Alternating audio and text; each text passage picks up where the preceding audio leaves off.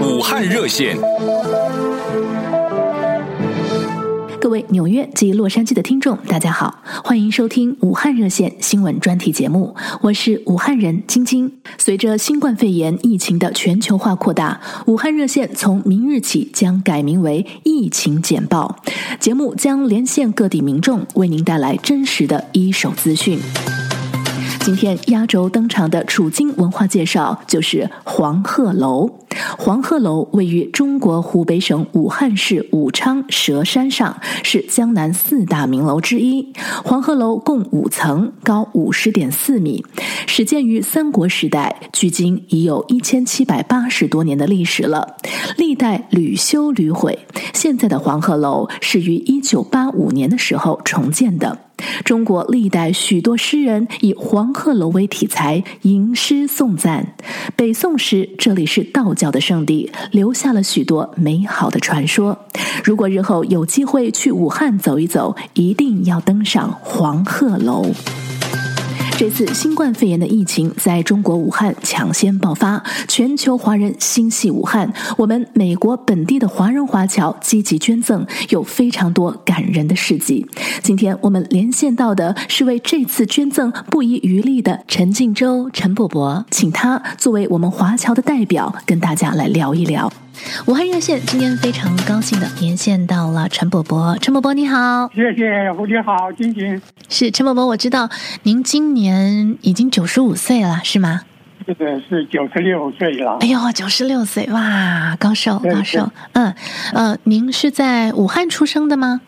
是的，我是生在一九二四年出生，是在湖北省汉阳县。南乡一个河仙集旁边的一个陈家湾。那后来您是呃几几年的时候离开了武汉？那么我是在一九四九年，我就跟到学校，辗转的就跑到台湾了。嗯。那么在八十年代我就移民到美国，一直住到现在。哇，中间有回去武汉看过吗？呃，没有。可是我去年的十月份。呃，回去回去了一次，都七十年没回去过。我有七七十年没有回去了，哎呀，非常非常怀念的。嗯。可是，也许时间隔得太久了。嗯。那么加上国内近年来的蓬勃发展了，交通太繁密，嗯。那高楼大厦，那到处都可以看得到了。嗯。所以那个局面上是全部的改观了。嗯。因此。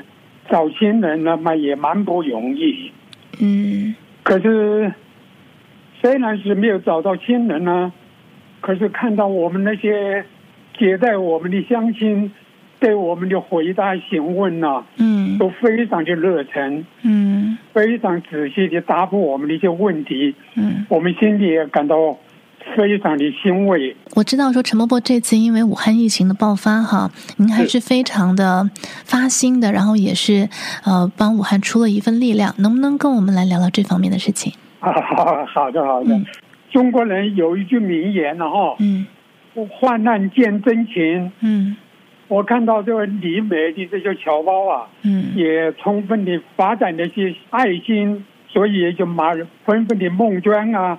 购买这些物资，嗯，赶快的就送到了武汉，嗯，就做一个燃眉之急了。谢谢陈伯伯，也感谢为这次疫情做贡献的人们。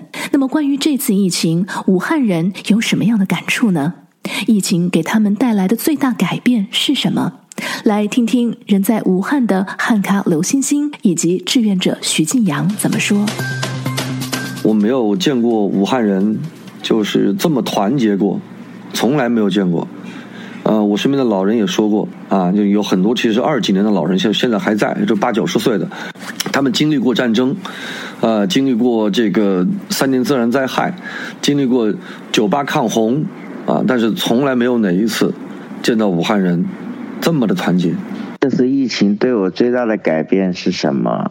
就是变穷了，啊，开玩笑，呃，对我最大的改变，其实我觉得是内在吧，就是呃，在处理这样的一些事情的时候，会遇到很多很多的困难，因为现在的一些政策的因素啊，出行啊，包括购买一些物资啊，啊，都会有很多的困难。但是这些困难的话，最后都能够得到解决，啊，也都能够得到很多人的帮助。所以我觉得，任何一件事情，你不要去怕。啊，你要去面对它，然后想办法去解决，也可以去想办法去得到别人的帮助。啊，你在帮助别人的同时，别人也在帮助你。我觉得这是一个很好的氛围。武汉热线。各位纽约及洛杉矶的听众，大家好，欢迎收听武汉热线新闻专题节目，我是武汉人晶晶。随着新冠肺炎疫情的全球化扩大，武汉热线从明日起将改名为“疫情简报”，节目将连线各地民众，为您带来真实的一手资讯。武汉热线，现在我们连线到的是在洛杉矶的湖北同乡会的会长赵林，赵会长来到空中。赵会长您好，您好。是，我想呢，这个捐赠的工作到现在呢，是不是已经呃告一个段落了呢？是，从武汉实施封城了以后，我们加州湖北同乡总会在全桥啊发起了这个捐赠活动。嗯、是，通过一个多月的运作，我们这个南北加州啊，嗯，湖北同乡总会范围内。我们共捐助了现金和物资超过十八万美元。我们第一批的物资的话呢，呃，是五万美元，嗯，捐给了呃武汉和这个湖北省各个地市州县的这个一线医院。嗯，我们基本上做到了点对点全覆盖。嗯，谈谈这段时间哈，捐赠的进程中的一些酸甜苦辣吧。哎呦。呃，购货难，嗯，这个空运难，嗯，很多的这个航班都停飞，是。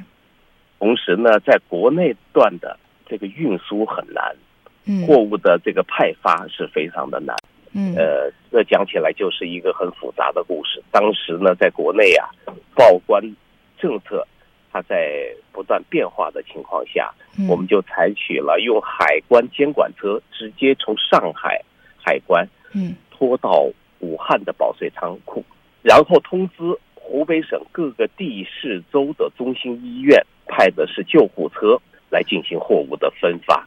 这个过程当中有非常多的感人的故事，因为正值春节，而且的话呢，疫情非常严重的情况下，救护车到保税仓库里面，嗯，来进行提货。呃，是很多各个方面的要给予极大的配合，真的很不容易啊。那你自己呢，在这段时间里面，呃，每天的作息是怎么样的？够时间休息吗？呃，那基本上没有时间休息。为什么呢？嗯、因为呃有时差的原因，嗯、我们这边呢货物一旦起飞以后，呃，基本上这个心啊就提到嗓门了。嗯。呃，晚上呢就要跟国内那边，他们正好是白天，就要跟他们进行联系，包括所有的海关、报关、清关的这些文件的准备，嗯，他所有的这些单据、所有的证书的准备，包括和这个慈善总会他们要盖章，包括受赠单位各个医院，我们每一个批次基本上都是覆盖五个以上的。湖北省的这个一线医院，在这个联系的过程当中，呃，那就几乎每天忙的时候呢，也就是一天休息两三个小时。由于用眼过度啊，呃，有一段时间眼睛都充血，对，哎呦，确实呢是非常的不容易。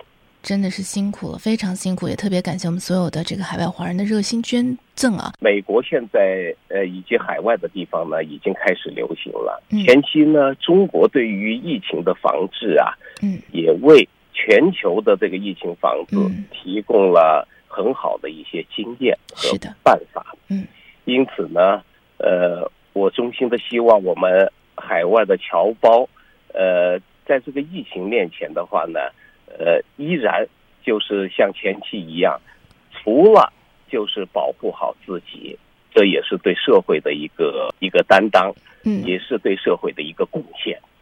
呃，同时的话呢，呃，我们也都要做一些这个宣传呐、啊，呃，以及的话呢，各个知识普及的一些工作。谢谢赵会长，也感谢湖北同乡会六次的捐赠。最后，我们连线武汉，等封城解禁之后，生活恢复正常，他们最想做的第一件事情是什么呢？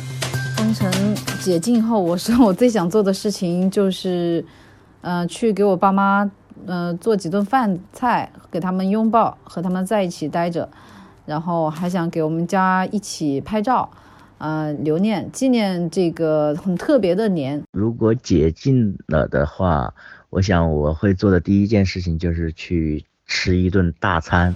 呃，生活恢复正常之后，最想做的事情是什么呢？就是最想做的就是跟女朋友尽快见面吧，因为疫情原因，他被滞留在老家，然后回不了武汉。等到这次疫情结束后，我们差不多就要开学了，这真的是我第一次觉得开学是一件很幸福的事儿。